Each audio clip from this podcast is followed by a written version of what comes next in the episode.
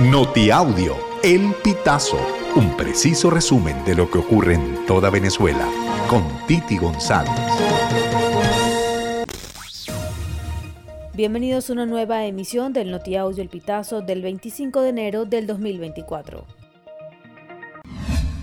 En una operación llevada a cabo por el Ministerio Público fueron detenidos el ex fiscal Renia Mundarain y el ex defensor público Adi Salcedo por su presunta vinculación con una peligrosa banda criminal. Los exfuncionarios públicos detenidos por solicitud del Ministerio Público enfrentarán cargos por los delitos de retraso u omisión intencional de funciones, obstrucción a la Administración de Justicia y asociación para delinquir, según informó el fiscal general Tarek William Saab a través de su cuenta de la red social X.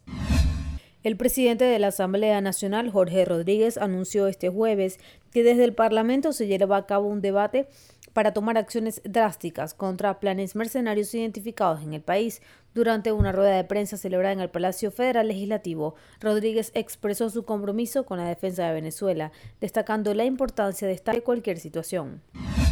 La cuenta de la red social ex Bonos Protectores Social al Pueblo, arroba bonos sociales, anunció que este jueves 25 de enero se inició la distribución del bono denominado Siete Transformaciones para Avanzar correspondiente al mes del curso. El monto asignado es de 180 bolívares, lo que equivale a 4.98 dólares según la tasa de cambio establecida por el Banco Central de Venezuela. Este beneficio forma parte de las políticas gubernamentales orientadas hacia la consecución de las siete transformaciones necesarias para el progreso de la patria. Embajadores y representantes diplomáticos de la Unión Europea se reúnen en Caracas para impulsar la implementación del Acuerdo de Barbados, suscrito en octubre entre el gobierno de Nicolás Maduro y la oposición mayoritaria vinculada con la Plataforma Unitaria Democrática, según reportó el miércoles la delegación de la Unión Europea a Venezuela. La agenda de reuniones, en la que participa un grupo de representantes diplomáticos, se produce en un momento particular de tensión política, en medio de los retrasos en avances de garantías electorales y acciones gubernamentales por supuestas conspiraciones, así como detenciones de miembros de 20 Venezuela, el partido político fundado por María Corina Machado, quien es líder de la oposición mayoritaria. El venezolano Armando Medina, quien en 2020 quedó cuadraplégico tras ingerir una bebida alcohólica adulterada durante un viaje, murió el miércoles 24 de enero en República Dominicana.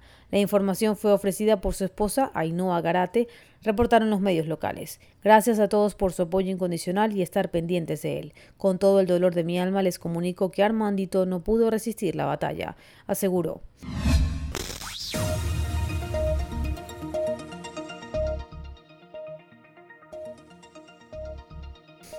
Amigos, así finalizamos. Si quieres conocer más informaciones, ingresa al pitazo.net.